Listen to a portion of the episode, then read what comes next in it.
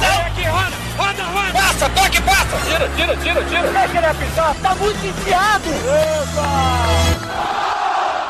Agora, na Rádio Bandeirantes, resenha, futebol e humor. Apresentação, Alex Bagé.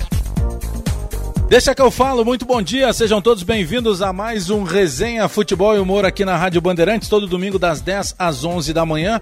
A gente entrevista aí personalidades, jogadores, treinadores, pessoas que marcaram a história do futebol do Rio Grande do Sul e do Brasil. O Resenha é sempre para cliente Banrisul tem mais limite no Banri Compras para superar esse momento. Nossa parceria faz a diferença. Talco Pó Pelotense, agora também em, seco, em jato seco em aerossol, skin leve e saborosa beba com moderação. Agradecendo toda a nossa equipe da Central Técnica, equipe eh, de gravações, técnicos de externas, produtores, os operadores da mesa de áudio que estão nos auxiliando e muito nesse período em que a gente ainda acaba fazendo o teletrabalho o trabalho em home office, diretamente de casa, trazendo as informações para vocês que acompanham a Rádio Bandeirantes. Lembrando que o programa Resenha sempre fica nas principais plataformas digitais de áudio na internet, Deezer, Spotify, basta que você busque lá na barra de procura você digita Resenha, Futebol e Humor e aí você procura qualquer dos programas que nós já fizemos aqui na Rádio Bandeirantes. Lembrando, todo domingo, das 10 às 11 da manhã. E o nosso convidado deste domingo é o ex-goleiro e hoje técnico de futebol, Gilmar Dalpozo.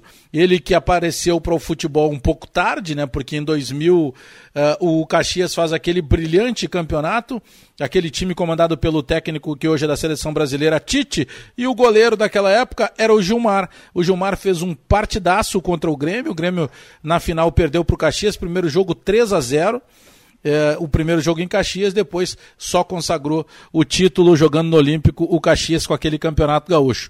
A partir dali, o Gilmar Dalpozo foi para a Europa, jogou no Marítimo de Portugal, depois voltou ao Brasil, jogou no Goiás, jogou em outros clubes e já em 2008 iniciou a carreira de técnico de futebol. E é o nosso convidado agora.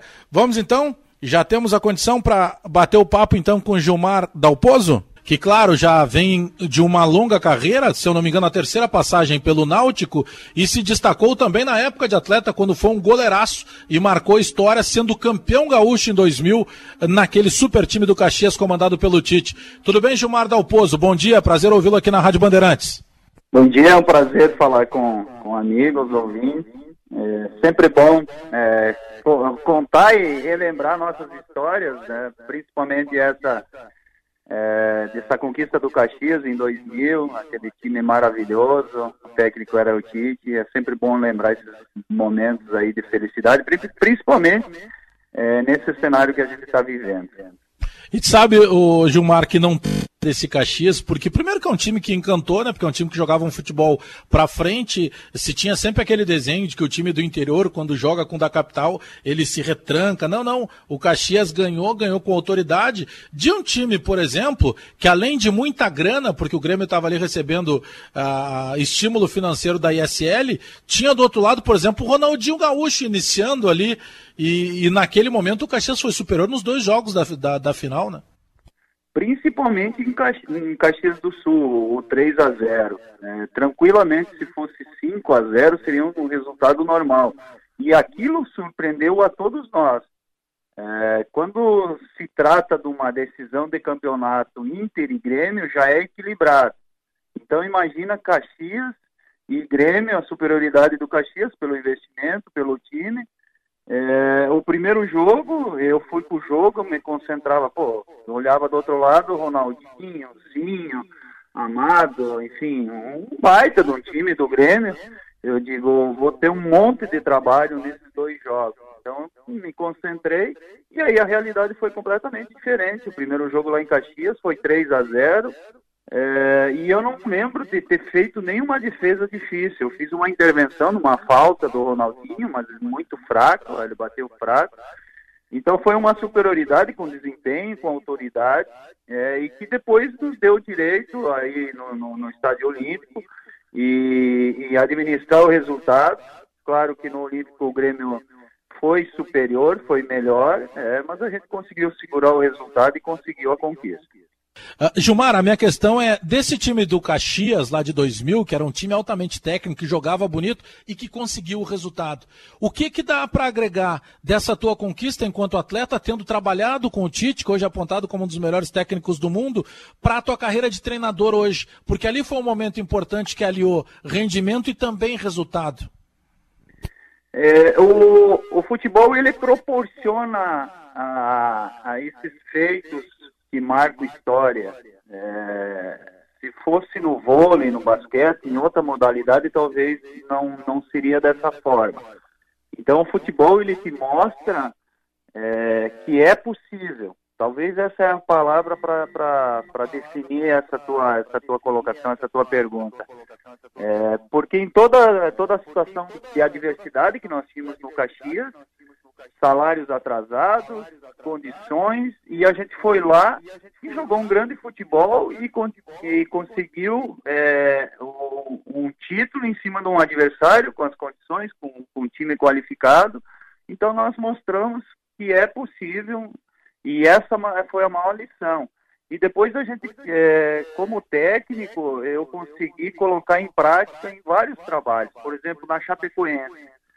É, eu cheguei na Chapecoense, o time estava quase praticamente caindo da Série C para a Série D na época.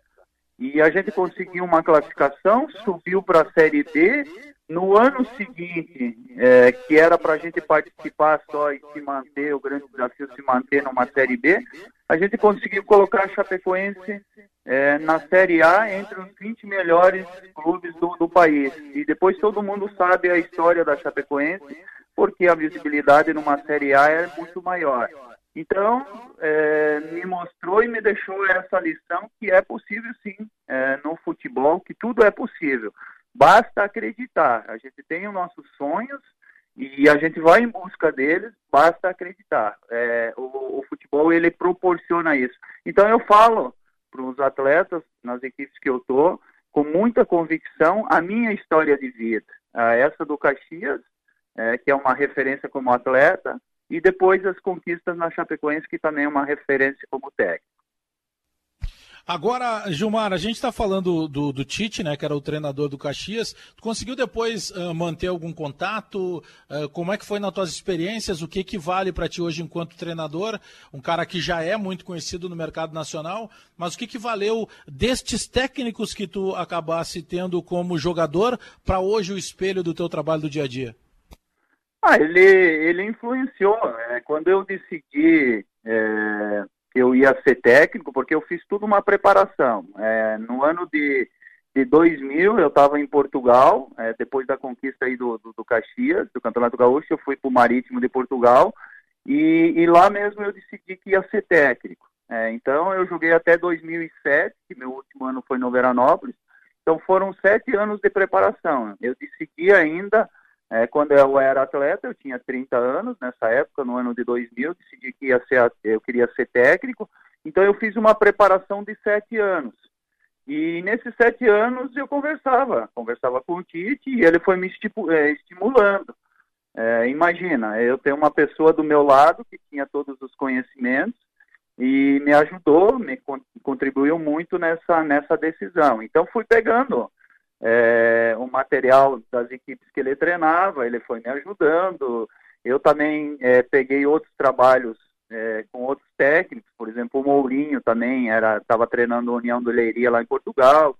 E, e, no caso do Tite, isso contribuiu muito porque ele é meu padrinho de casamento. Então eu tenho uma afinidade, é, a gente frequenta, se visita todo final de ano, ou a gente está na praia comemorando, ou a gente se visita.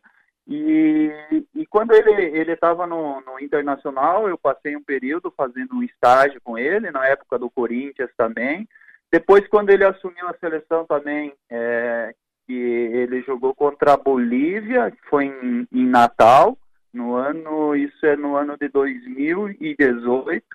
É, eu tive a oportunidade de ficar uma semana lá acompanhando os treinos dele da seleção.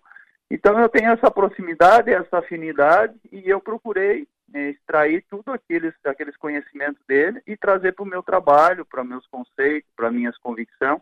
isso contribuiu e me ajudou muito na minha trajetória como técnico, porque além dele estar tá me ajudando, a gente debate muito futebol, conceito, ideias, é, então isso é muito agradável e faz com que a gente cresça cada vez mais é, com os conhecimentos das outras pessoas mais experientes, no caso do Tite. Sabe, Gilmar, que eu estava olhando algumas, algumas coisas da tua carreira, né? Separando ali material para bater esse papo contigo. E aí eu separei alguns pontos lá que eu considero que te, te que tu tenhas aí como destaques dessa carreira como treinador. É, eu lembro tua passagem pelo, pelo Veranópolis, e justamente foi o clube onde começou o trabalho o Tite, né? Aí depois eu lembro da tua ida para Chapecoense em 2012, até no lugar do, do Itamar Chuli, que também teve sucesso aqui no Rio Grande do Sul, e tu acabou levando a Chapecoense ao Campeonato Brasileiro, a, ao Vice-Campeonato Brasileiro de 2013 lá da Série B, que era esse trabalho que tu estava citando há pouco aí. É, depois tem uma passagem é, que eu considero a principal da tua carreira até agora como treinador, que é a tua segunda passagem pelo Náutico, né? Quando tu consegue o título ano passado da Série C, e a gente sabe que uh, no Nordeste, principalmente, uh, o torcedor é tão apaixonado pelo futebol quanto aqui no interior do Rio Grande do Sul, né? Se tem massa de torcida, se tem cobrança também o tempo todo, né? Exatamente, eu acho que no, acho não, no Rio Grande do Sul tem uma vertente muito forte é, de técnicos que se destacam é, para o Brasil e para o mundo. E na, nos últimos trabalhos na seleção, é, eu não sei te dizer é, a porcentagem aí, mas eu lembro do Mano, do Dunga, do Falcão, do Felipão, do Tite. É, então é tudo técnicos é, do Rio Grande do Sul.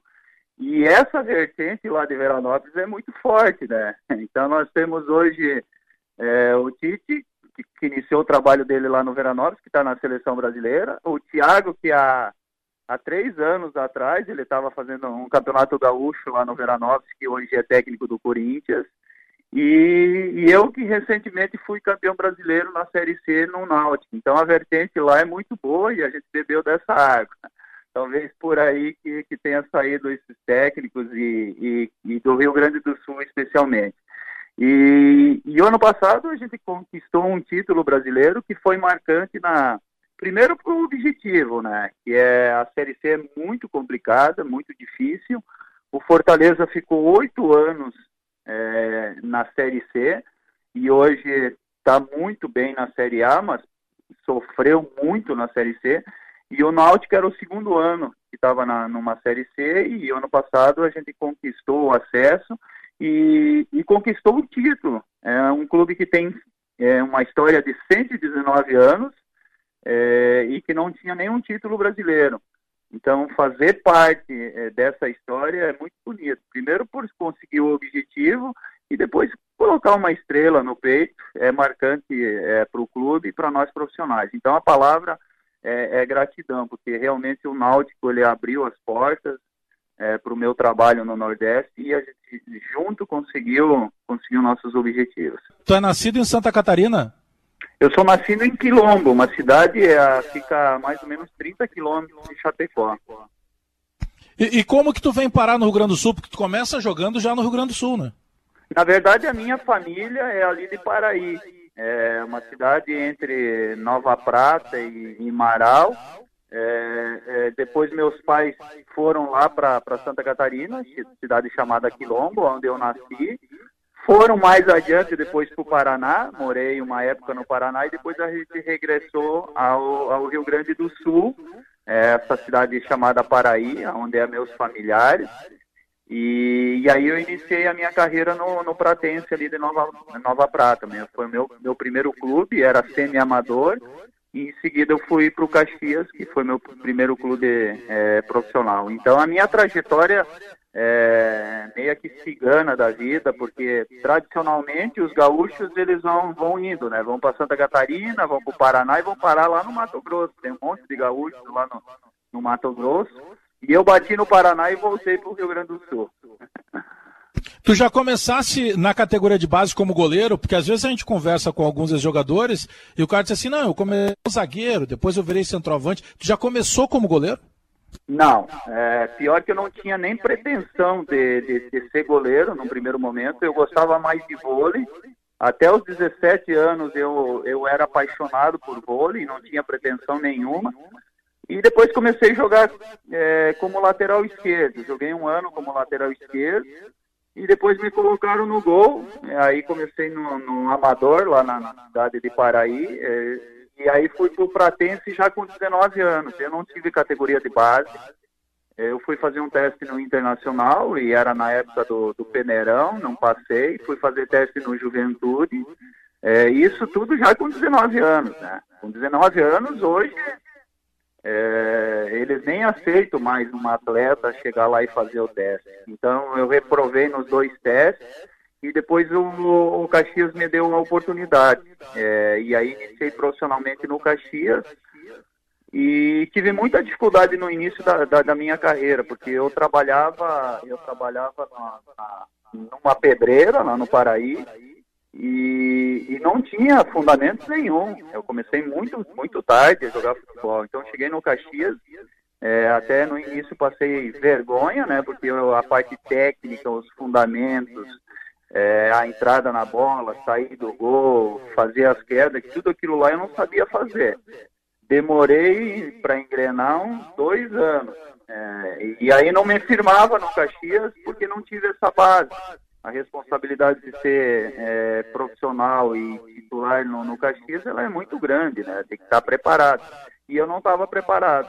Aí foi o que eu, eu voltei ao Veranópolis, é, fiz um campeonato 94 e 95, foi aonde a gente trabalhou junto com o Tite lá. E depois de 96 eu voltei pronto para o Caxias. E aí teve, daí tive uma sequência muito boa até o ano de 2000, onde a gente fechou com, com o título gaúcho. Mas eu tive muita dificuldade no início da minha carreira, é porque não tive a base. Talvez se tivesse começado lá com 15, 16 anos, a minha ascensão profissional talvez seria seria teria sido maior, que teria tido um destaque, porque eu tinha todos os fundamentos. Um goleiro de 1,94m, é, tem envergadura, tinha, tinha todas as potências físicas, é, que depois foi provado, mas já com uma certa idade. Né? É, com 30 anos eu fui, fui campeão gaúcho e depois fui para a Europa. Pois é, é, é, quase surreal essa história, né? Porque imagina com, com 30 anos, daqui a pouco muitos já estão pensando até, pô, será que daqui a pouco eu já tenho que pensar em parar? Não. É, depois dos 30 anos aparece é, um título importante e a grande chance da tua vida de jogar na Europa, de jogar no futebol uh, de Portugal. E até sobre isso, hoje como treinador, tu ainda dá uma atenção especial para o goleiro ou é algo que para o teu dia a dia tu tem que tratar ele igual outro jogador? Como é que funciona isso? Afinal de contas era a tua posição. Dou, dou, dou, dou, porque eu domino muito a, a posição, os fundamentos, a parte técnica.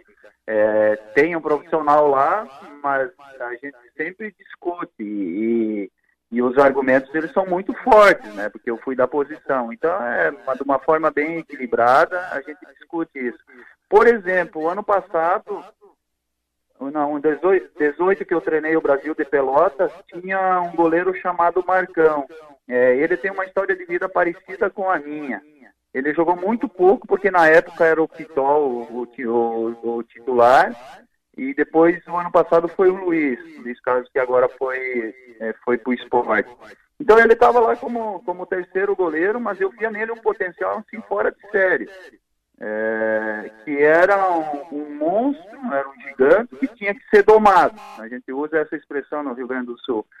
É, e aí eu vi esse potencial nesse atleta, ele teve poucas oportunidades lá, e aí eu pedi a contratação esse ano no Náutico. Hoje ele está com nós lá no Náutico, é um atleta também de 28 anos, começou muito tarde a carreira dele, teve poucas oportunidades, mas ele é o reserva da, do Náutico hoje, mas tranquilamente se tivesse que colocar ele, é, eu ficava muito, fico muito descansado porque eu sei do potencial dele e ele tem uma história muito parecida é, é, com, com é, eu tive na, na, na minha carreira.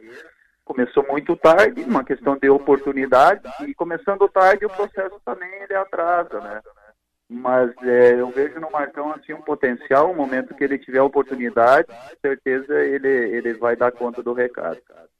Gilmar Dalpozo, eu lembro que em 2014, na época eu ainda era repórter, e tu estavas na Chapecoense, E aí surge a informação de que o Grêmio teria te sondado. É, e depois a gente chegou numa informação, e eu gostaria que tu confirmasse ou não ela, que na verdade o seu Verardi, eterno seu uh, Verardi do Grêmio, ele teria entrado em contato com o Rodrigo Grau buscando informações uh, sobre como era o Gilmar Dalpozo treinador. Isso a gente recebeu como informação, na época até foi divulgado. Realmente aconteceu esse contato, essa busca? Sim, é, confirmo, tudo isso é verdade. É, eu, ele, ligou pro, o presidente ligou para o Rodrigo Grau, que já tinha trabalhado no Grêmio, era, um, era uma pessoa de confiança, e, e realmente teve essa sondagem. Só foi uma sondagem, eu fiquei muito feliz, né, mas não chegou é, a ter, a adiantar o assunto, ou ter um interesse, um contato, uma especulação. Só, só houve a especulação, mas que existiu isso sim. E lógico, eu fiquei com uma expectativa muito grande que isso viesse a se confirmar. É, fiquei por uma semana é, para renovar o contrato com a Chapecoense, esperando um contato do Grêmio. Fiquei com essa expectativa. Eu confesso que fiquei, fiquei muito esperançoso. É, e depois, naquele ano, eles acabaram, o Grêmio acabou acertando com Aí agora eu não estou lembrado com quem foi. Foi com o Anderson Moreira. Anderson com Moreira, exatamente. E, e, aí eu renovei o contrato na, na Chapecoense. Mas se viesse o convite, com certeza eu iria naquela época. Não, e eu tô te perguntando isso porque na época se falou muito e a gente tinha informação, na época o presidente eterno, o presidente Fábio Koff, que comandava o Grêmio, e tinha surgido de uma conversa do presidente Fábio Koff com o também saudoso, infelizmente os dois já falecidos, é, com o seu Antônio Carlos Verardi, o seu, o seu Verardi. Tinha surgido justamente essa informação que o presidente Fábio Koff, em conjunto com o seu Verardi, tinham entre os nomes o teu. E aí depois, aí eu, eu realmente não sei o porquê, mas se, se, acabou se acertando com o Anderson Moreira. Mas eu imagino da tua felicidade, porque além de reconhecimento, poxa, dois caras do, entre os principais nomes da história do Grêmio, que tinham o teu nome no papel, né?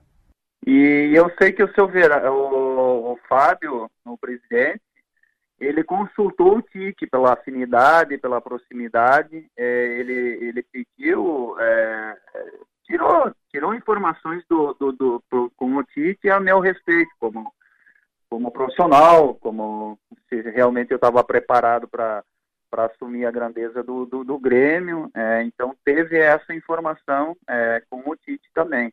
Então existiu essa especulação é, de profissionais no caso o Verade e, e o Fábio, é, com o Tite e com o Rodrigo Grau. O Gilmar Dalpozo, se tivesse um filho em idade de decidir por jogar futebol e ele te perguntasse uh, se ele poderia escolher entre ser goleiro ou centroavante, por exemplo, tu daria um palpite na, na escolha? Eu, sem problema, poderia ser, ser goleiro, poderia ser goleiro. Talvez, talvez hoje, é, vendo de uma forma diferente como técnico, eu diria para ele pode pode ser goleiro, sem problema nenhum. Mas se tu me perguntasse na época que eu ainda era goleiro, talvez eu talvez eu responderia é, vai vai centroavante, vai fazer gol. É, hoje a gente vê de uma forma diferente, mais equilibrado e, e, e por que que eu tô, tô tendo uma opinião um pouco diferente? Porque é, a gente valoriza muito a posição de goleiro também. Então, é, talvez, talvez naquela época que eu jogava não era tão valorizada que nem agora. Então, nós temos grandes goleiros representando a nossa seleção brasileira. Hoje o mercado também é, para se jogar fora do país em relação aos goleiros é muito mais fácil. Talvez quem abriu as portas é, para jogar na Europa, em outros países, tenha sido o Tafarel. É, eu, eu, na minha época, em 2000, também foi, fui um dos primeiros a jogar fora do país também, porque na verdade eram poucos os goleiros que as equipes de outros países contratavam do, do, do Brasil. Então hoje não, hoje tu vê vários goleiros é, indo para outros outras equipes, principalmente da Europa, que é um sonho de, de, todos os profissionais. Talvez por isso também. Então imagina a tua carreira daqui para frente, o resto da tua vida como treinador, ou tu chega daqui a pouco pensar em de repente lá na frente virar um dirigente, é, ser um homem é, com a caneta do clube que possa definir situações, ou a tua vida realmente é pisar no gramado ali? Nem pensar. Eu não sei quantos anos ainda, não sei que dizer isso, vivo intensamente essa minha profissão. É, talvez aí mais, mais eu estou com 50 anos, talvez mais 10 anos nessa profissão e depois depois quero ir andar a cavalo, dar um tiro de laço, curtir, curtir a minha vida, porque a vida ela passa muito rápido. É, tenho muitos sonhos ainda, tenho muitos sonhos em 10 anos para realizar e o futebol é muito rápido, ele proporciona isso numa velocidade. É, e quero realizar todos esses meus sonhos, quero ir em busca dele, quero lutar, estou me preparando, estou me aperfeiçoando, estou buscando informação, é, quero viver intensamente, mas não tenho essa pretensão, não tenho, não tenho essa pretensão. Realmente, quando eu parar de ser técnico, é, eu quero seguir cuidando é, da minha família e principalmente esse hobby que eu gosto de, de andar a cavalo e laçar nos rodeios, se eu tiver força ainda para dar umas armadas.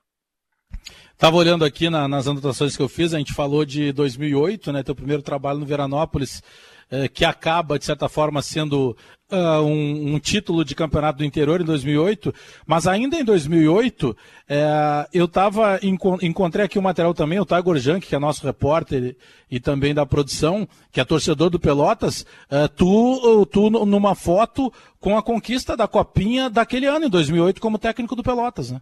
aqui no Rio Grande do Sul. Então, é, esse foi um título marcante no início da minha carreira. Eu iniciei no Veranópolis, eu fiz a transição, em 2007 eu joguei, e 2008 já eu comecei como técnico, né, porque me sentia preparado. a gente fez uma campanha boa no Veranópolis. No segundo semestre, o Veranópolis ele não disputa, não disputa nada. Inclusive naquela época a gente tinha conquistado a Série D, mas o, o Veranópolis ele não nunca disputou o segundo semestre, né? E aí eu fui para o Pelotas. E o Pelotas fazia 40 anos que não ganhava um título. E a gente ganhou, ganhou a Lupe Martins.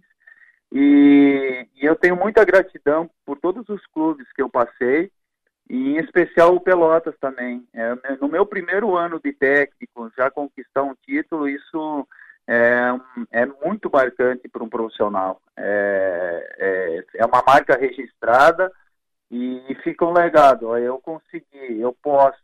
É, e aquilo me estimulou, é, foi um gatilho para a sequência da, da minha carreira. Voltando a, a, um pouco da minha trajetória também, é, eu fiz quatro campeonatos gaúchos no Veranópolis e em 2012 é, que foi o meu último trabalho no Veranópolis, a gente também fechou com uma conquista de título no interior. Inclusive, essa semana que passou, fez, dia 18, fez oito anos é, dessa conquista, que foi marcante para o Veranópolis e que também para mim foi muito marcante. A gratidão que eu tenho pelo, pelo Veranópolis também, que foi que me deu a primeira oportunidade e acreditou é, no, no meu primeiro ano de técnico, e aí a gente fechou com chave de ouro no Veranópolis com esse título do interior. Depois desse título é que abriu as portas para eu fazer trabalhos fora do Rio Grande do Sul, que daí apareceu é, o convite da Chapecoense e aí é a trajetória que eu, que eu contei para vocês. Mas esse título do, do Pelotas foi marcante para o início da minha carreira. Eu lembro, Gilmar Dalpozo, que em 2017 tu acabou sendo contratado pelo Juventude e o teu jogo de estreia era contra o Internacional. E aí a gente acompanhava com os colegas da imprensa de Caxias, que é uma empresa também, uma imprensa também muito atuante, eh, e ali se tinha uma dúvida, né? Pô, como é que vai funcionar? Era o, Juventude que chega para o lugar do Paulo César, né? Que estava no Juventude estreia e ganha do Internacional. Eu, por exemplo, eu tenho um irmão que é treinador, o Ronaldo Rangel, o Bagé, e eu lembro o quanto significava para a carreira dele quando ele conseguia ganhar do time grande, né? Porque tem um peso diferente de estrutura, de investimento, e eu imagino que esse tenha sido um momento dos tops da tua carreira também, porque é uma estreia num clube que tem uma estrutura bacana que é o Juventude, mas contra um gigante que era o Internacional. Né? É, esse também foi um fato marcante para mim. É porque o, o, Juventude ele se encontrava numa situação muito difícil no Campeonato Gaúcho. Aliás, o, o, a gente costuma dizer que é Campeonato Gaúcho, mas se a gente vai analisar, é um torneio, um torneio de sete, oito rodadas. E, e, o, e, o, e o Juventude estava numa zona perigosa para cair para a segunda divisão, que nem está esse ano, se não me engano, também está numa situação muito difícil. É, então nós teríamos que ganhar do Internacional faltavam quatro partidas. Nós teríamos que ganhar é, do Internacional. Na sequência, nós tínhamos o Grêmio e depois o Clássico. Em meio a isso, nós tínhamos um jogo com. A última rodada era com o São José. Mas, enfim, nós tínhamos que ganhar duas, duas, duas a três partidas. E aí tinha que jogar ainda com o Inter, com o Grêmio e o Clássico. E, e com pouco tempo de trabalho. Eu lembro que nós eu cheguei numa quarta-feira e o jogo era no domingo e a gente conseguiu mobilizar os atletas e, e colocar na cabeça desses atletas que, que era possível, é possível a gente já vencer do Internacional. E aí entra aquela história que eu te falei do, do Caxias, quando a gente foi campeão, e no futebol proporciona isso. E foi um trabalho de mobilização nossa, os atletas entenderam, e a gente foi para o jogo e nós fizemos um grande jogo. Eu lembro que o primeiro tempo era para a gente estar tá vencendo de 2 de, de dois, a 3 a 0 e, e, eu falava com o meu auxiliar no banco, que é o Lucianinho, e eu digo, eu não estou acreditando, a gente está tá jogando muita bola. Era injusto o que estava acontecendo no primeiro tempo, pelo desempenho que a gente estava tendo, autoridade, jogando bem, não dando oportunidade para o Internacional.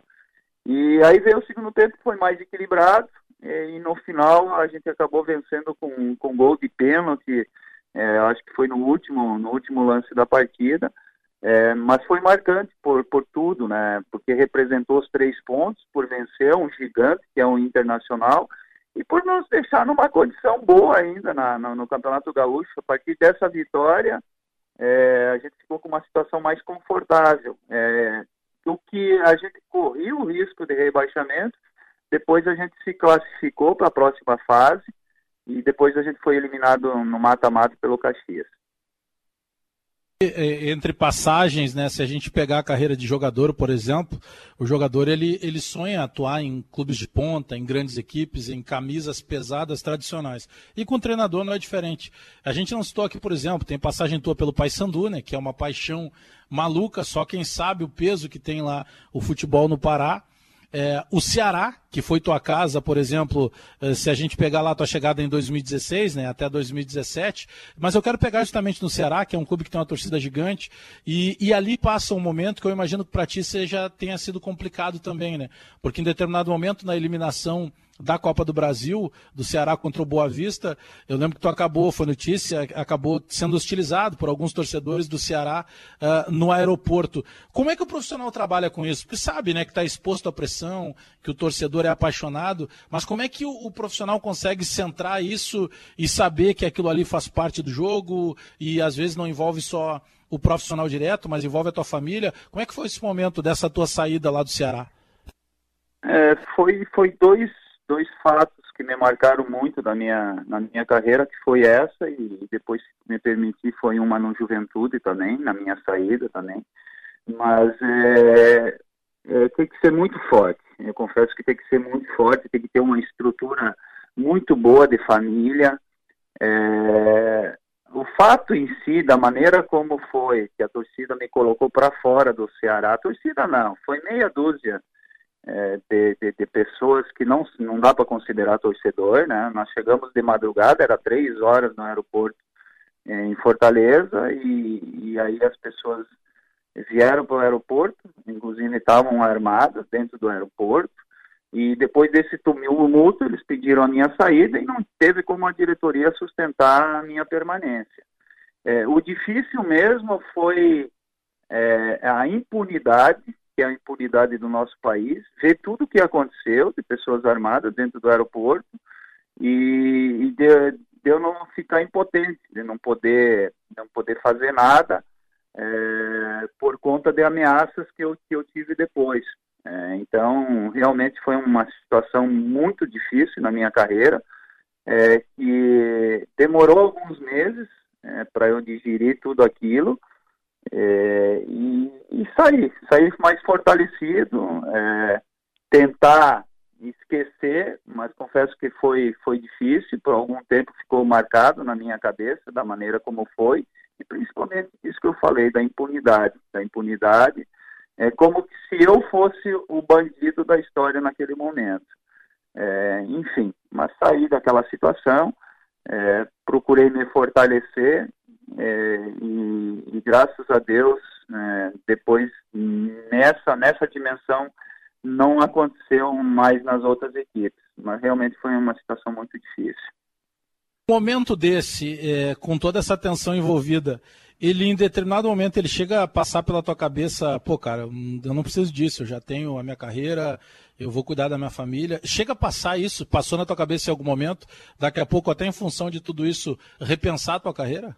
Passou, passou. Confesso que essa situação, eu sou um homem de muita coragem, né? talvez seja a maior característica, quem me conhece, mas essa, essa situação aí, ela foi marcante, é, porque tem uma exposição e quando quando mexeu com a família que recebia ameaças com a minha para minha família também realmente passou num primeiro momento passou na minha cabeça é por isso que depois do do, do, do Ceará demorei algum tempo para retomar é, até tinha recebido alguns convites né e, e, realmente não, não fui porque queria ficar e me restabelecer de tudo que tinha acontecido. E aí que veio o, Juventude, que o Juventude me fez o convite e eu entendi que próximo da, da família, a minha família é ali de Paraí, próxima de Caxias do Sul, das, das amizades que eu fiz quando eu joguei no Caxias,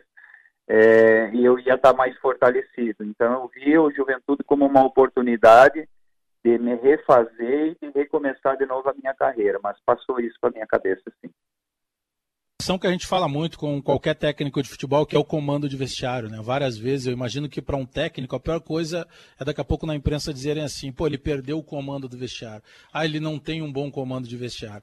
E o que a gente tem de formação do teu trabalho é sempre o contrário, que tu é um, um líder, que tu sempre foi um cara que a chave do vestiário sempre teve na tua mão. É, como é que, claro que se conquista isso com a característica de cada um, mas o Gilmar Dalpozo técnico, ele é mais sanguíneo, mais agitado, ou ele é o cara mais tranquilo tranquilo, mais conciliador? Eu sou, eu posso me considerar que sou equilibrado. É, eu sou, sou uma pessoa do bem, de caráter. É, as relações humanas é, são a escala de valores que eu, que eu aprendi com ensinamento, educação com a minha família, é, com as pessoas que eu escolhi é, quando eu saí da minha casa para ir jogar a primeira vez no Caxias, as amizades que eu fiz, a minha, a minha família, hoje a minha esposa e as minhas duas filhas, é, eu estou há 30 anos no futebol e há 30 anos que eu estou com a minha esposa, então essa, essa relação ela, ela me ajudou e, e contribuiu muito. É, então eu, eu procuro passar isso muito para os atletas. Agora, não tenha dúvida, quando, quando eu desço da cruz, também sai da frente. Em alguns momentos é preciso, é, a linguagem do futebol, as pessoas às vezes que trabalham no futebol também elas precisam de, um, de uma cobrança mais dura, os próprios atletas quando tem que ser incisivo e tem que ser pontual, tem que ser duro, é, faço com maior tranquilidade, inclusive no vestiário, momento que eu acho que tem que fazer uma cobrança mais forte quando os atletas não têm atitude, eu faço com autoridade. E eu fiz uma promessa para mim mesmo, quando eu iniciei como técnico, por isso que a minha preparação lá dos sete anos, ela foi boa. E nesses sete anos eu fui anotando tudo aquilo que eu teria que fazer como técnico. E quando eu fiz a transição, é, eu prometi para mim mesmo, eu disse, Gilmar, é, perca o teu emprego, mas não perca a tua dignidade. É, então levei a risco isso. O momento que eu perdi o vestiário por falta de comando, eu falo para os meus diretores, mesmo que eu tenha uma multa rescisória, que tenha algum, eu mesmo vou chegar e vou dizer, ó, perdi o controle, não estou sendo mais capaz é, de controlar esse grupo, eu mesmo pego meu boné e saio. Mas até agora eu não tive esse problema. É, não tive esse problema por conta de, de, de é, dessa coragem de, de, cobrar quando tem que cobrar mais forte. É, então, me considero uma pessoa muito, muito equilibrada. Sou bom quando tem que ser, mas quando desço da cruz também sai da frente. Se fosse te fazer a pergunta agora, ela tem até um tom de, entre aspas, quase sacanagem contigo.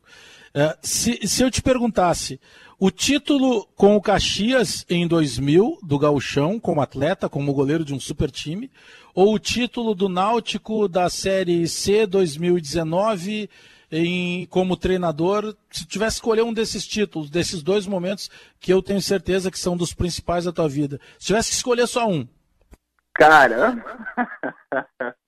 é difícil, é difícil. Até porque o que eu falar aqui ah, tem, tem repercussão, né? Tem o torcedor, o torcedor do Caxias, do Náutico que está envolvido, da Chapecoense, do Veranópolis, é difícil. Eu tenho gratidão por todos aqueles títulos, por todas as equipes que eu, que eu treinei, que eu joguei. A palavra é essa, e todos eles tiveram um significado. O do Caxias, é, por conta que eu estava há 10 anos jogando no Veranópolis, Guarani e o próprio Caxias e não, não conquistava nenhum título de uma expressão como foi a do Caxias, a ponto que antes tu fez a pergunta é, de já pensar com 30 anos de parar de jogar futebol. Eu já estava mais pensando em parar de jogar futebol é, do, do, do, continuar, porque não acontecia algo diferente. Era do Caxias para Veranópolis. E, e, realmente esse título aí é, mudou e transformou a minha vida, porque é, depois eu fui jogar na Europa, que era um sonho. É, em seguida, quando eu voltei de, de, Portugal, eu joguei no Goiás, time de primeira divisão, joguei no Havaí, joguei no Santa Cruz também, é, que era time de primeira divisão na época. Então, depois dos 30 anos, aconteceu tudo de bom na minha carreira. Então ele tem, tem um valor. E agora do Náutico, é, eu também não tinha, o clube não tinha é, um título brasileiro, o Náutico não tinha um título brasileiro. E eu, Gilmar, também não tinha um título brasileiro. É, então, também foi marcante esse título brasileiro. Todos eles têm a sua importância nesse, na, nessa minha trajetória. É, enrolei, enrolei e não defini. Ô Gilmar Dalpozo, o, muito se discutiu uh, quando o Náutico acabou eh, deixando de atuar no, no Estádio dos Aflitos para uh, atuar em São Lourenço da Mata na Arena Pernambuco, né? Que é maravilhosa, montada para a Copa do Mundo, grandiosa, mas pelo que a gente acompanhava, a distância, uh, com o perdão da redundância, a própria distância uh, do torcedor parece que não caiu muito bem para o que queria o clube. E aí o clube acabou retomando o Estádio dos Aflitos, o tradicional palco do futebol brasileiro. Uh, como é que foi essa transição e o que, que significa lá, sentindo esse peso de torcida, jogar nos aflitos? Ah, é completamente diferente. Na minha outra passagem, é, o Náutico jogava na Arena Pernambuco. Era um estádio que dava todas as condições, é, mas que não tinha aquele calor, aquela presença do torcedor próximo e nem a quantidade de torcedor. É muito distante de, de, de, de Recife é, até a Arena Pernambuco. Então impossibilitava é, da torcida estar tá presente. E imagino também, vocês estão imaginando se tivesse 8 mil pessoas é, na Arena Pernambuco, é, quase que parecia que estava vazia. E quando a gente voltou a jogar nos aflitos, é, a atmosfera é completamente diferente. Hoje, os aflitos é, é considerado um dos clubes raiz do Brasil, talvez talvez o principal deles, junto com a Curuzu, é, as, as, arenas, os, os, estádios, eles foram todos transformados aí em estádios de Copa do Mundo, com outras condições, mas é, os aflitos têm essa característica. É, hoje, com 10 mil pessoas, dá a impressão que aquilo está lotado.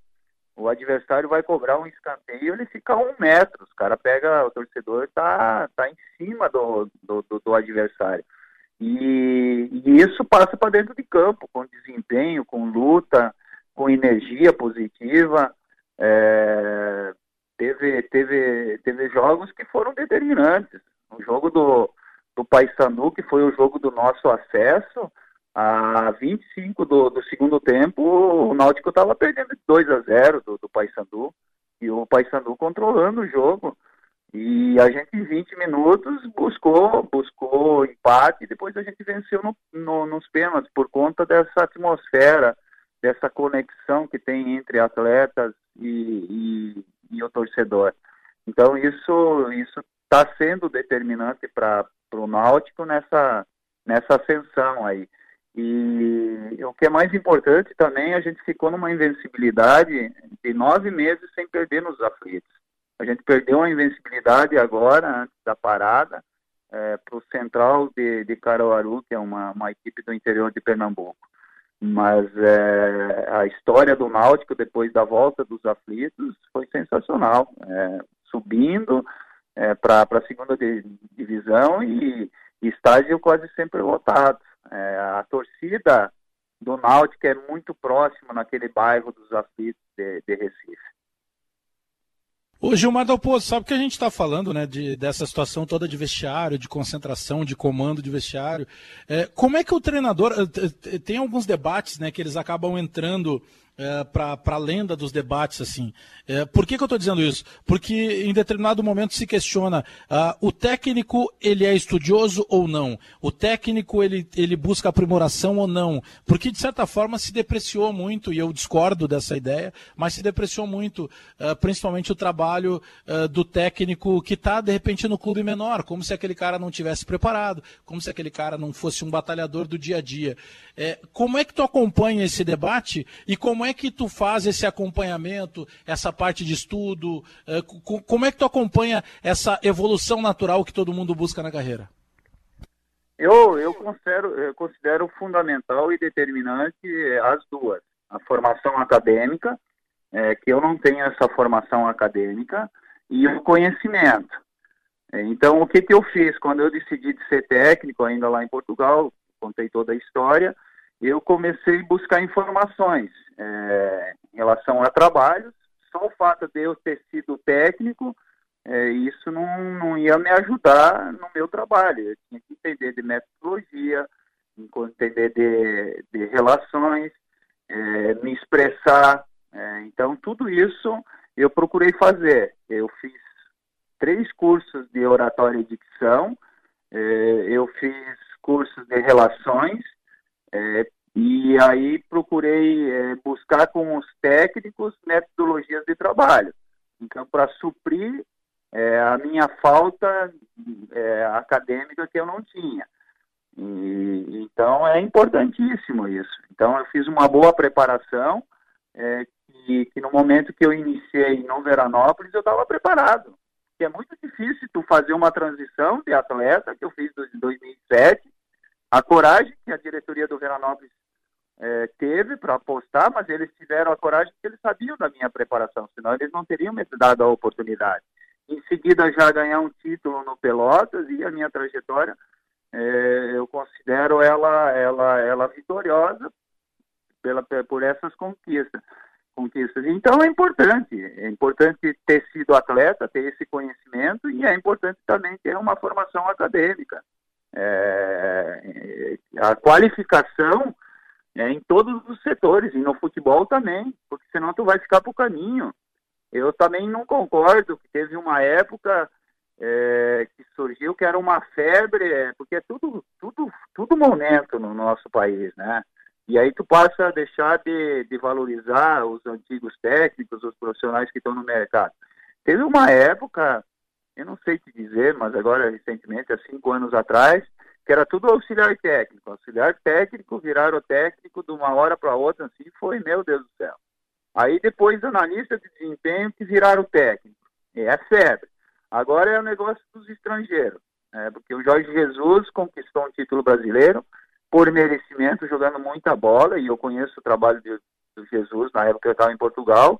É, Agora os técnicos estrangeiros. É tudo, é tudo uma febre o um momento.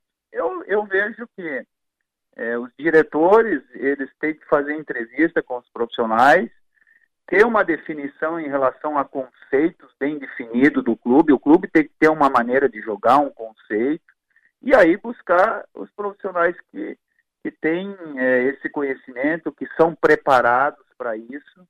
É, então é é isso que eu penso. Em relação à oportunidade, eu fui um técnico que me criei ali no, no interior do Rio Grande do Sul, e como muitos, inclusive, inclusive o Bagé também, eu tenho um irmão que eu conheço e admiro, é, um abraço para ele. É, talvez, talvez eu recebi o convite na época ali, depois que eu do Veranópolis, para treinar Chapecoense é, e sair, e sair para o Brasil afora. É, talvez alguns optaram é, por, por ficar só no interior do Rio Grande, só no interior de Santa Catarina, e eu, depois que da Chapecoense, comecei a rodar para o Brasil todo, treinando Paysandu, Ceará, essas grandes equipes do Brasil. É, mesmo se me sujeitando é, a ir para um outro estado, com culturas diferentes, culinárias, enfim, esse, esse foi o grande desafio, mas eu tive, tive a coragem de, de enfrentar e foi uma opção que, que, eu, que eu tive. Eu não fiquei lamentando e daqui a pouco esperando uma vida toda Chegasse a enfrentar o Jorge Jesus lá na tua época em Portugal? Como atleta, sim.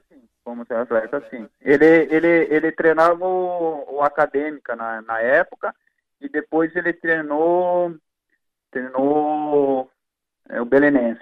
Foram essas, essas equipes que ele, ele treinou antes de ir para o esporte e Benfica. Já conhecia, conhecia ele na época. Sabe que esse ponto que você toca, né, dos estrangeiros no Brasil, né, isso também virou muito debate, porque teve o trabalho do Jesus, é, o Santos fez uma baita competição com outro estrangeiro, que foi o Sampaoli, e, e aí começou a se contratar estrangeiro, né, aí o, o, Galo foi lá e contratou o Dudamel, que vinha é, com pouca experiência ainda é, de é, lá da Venezuela, começou a se contratar outros treinadores, nem todo mundo deu certo. É, eu concordo que, numa parte do debate, pelo menos eu noto, não sei se tu concorda com isso, Gilmar, é, é que quando você busca o técnico estrangeiro, parece que dá todo um suporte que nem sempre se dá para o técnico brasileiro, né? Parece que o, o, próprio clube ele faz questão de, de não dar o devido valor para o profissional aqui do Brasil, né? Concordo, porque eu sei os métodos do e a disciplina que o Jesus tem, eu sei que ele implantou no Flamengo.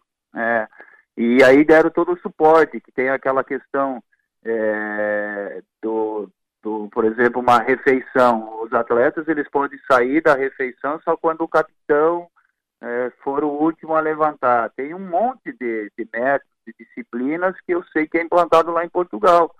É, e se fosse um brasileiro é, colocar em prática, e eu pensei em alguns momentos fazer isso também aqui no, no Brasil, eles iam achar como ridículo.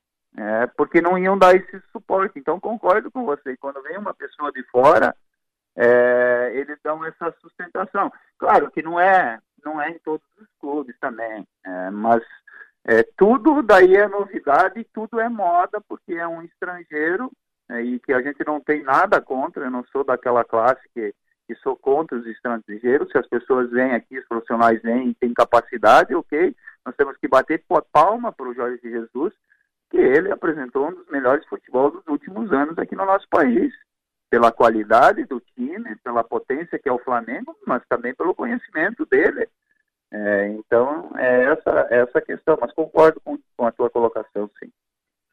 Marda Alpozo, muito obrigado pelo tempo conosco aí, participando do resenha aqui na Rádio Bandeirantes, até para poder valorizar um pouco do teu trabalho, que não é de hoje, né? Que foi um trabalho brilhante enquanto goleiro, enquanto atleta. Não é fácil, cara com 30 anos, ser campeão gaúcho num título em que pega um dos grandes da capital, o Grêmio, e mais, passou o carro do Grêmio naquela final.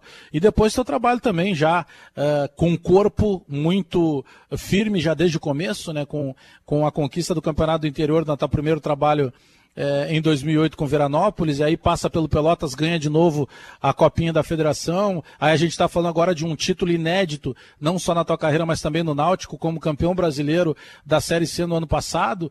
Então quero te agradecer, agradecer também o assessor de imprensa Diego Carvalho, que possibilitou esse contato, e pode ter certeza que a gente está sempre na torcida aí por todas essas referências positivas que tem para o cidadão Gilmar Dalpozo. Muito obrigado. Obrigado pela oportunidade e, e a gente se orgulha muito é, de toda essa trajetória e de poder também levar nossos conhecimentos para outros estados, porque é desafiador a gente chegar lá no Nordeste e ter que conquistar é, uma cultura, é, uma torcida que é muito fanática e de poder mostrar um pouquinho também do nosso trabalho, que é aquilo que eu falei no começo, a nossa vertente de técnicos do, do Rio Grande do Sul é muito boa. É, então, de poder também representar o nosso estado, da, da onde, não foi onde eu nasci, mas onde eu me criei, na qual eu me orgulho muito.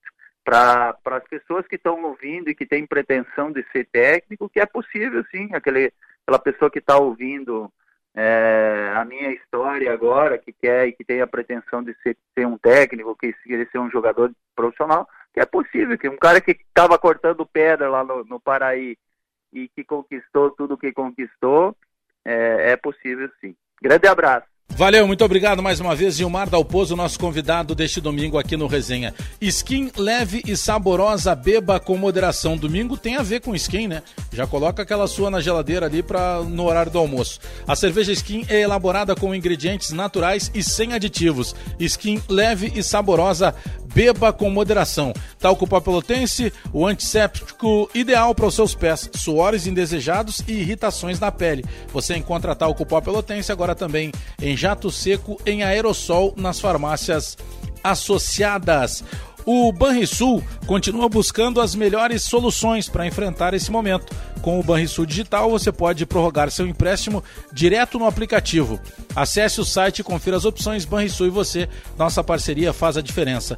Muito obrigado pela audiência de todos. Lembrando que todo domingo a gente está aqui na Rádio Bandeirantes com mais um resenha às 10 da manhã. E você pode procurar ouvir novamente o programa que acabamos de apresentar ou os outros programas que já fizemos aqui, sempre aos domingos pela manhã, 10 da manhã na Rádio Bandeirantes, procurando nas plataformas digitais Deezer ou Spotify. Você vai lá na barra de procura e coloca lá resenha, futebol e humor, localiza com facilidade os programas. Nós voltamos no domingo que vem, 10 da manhã, aqui na Rádio Bandeirantes, sempre com o patrocínio de skin leve e saborosa, beba com moderação, talco pó pelotense, agora também jato seco em aerossol.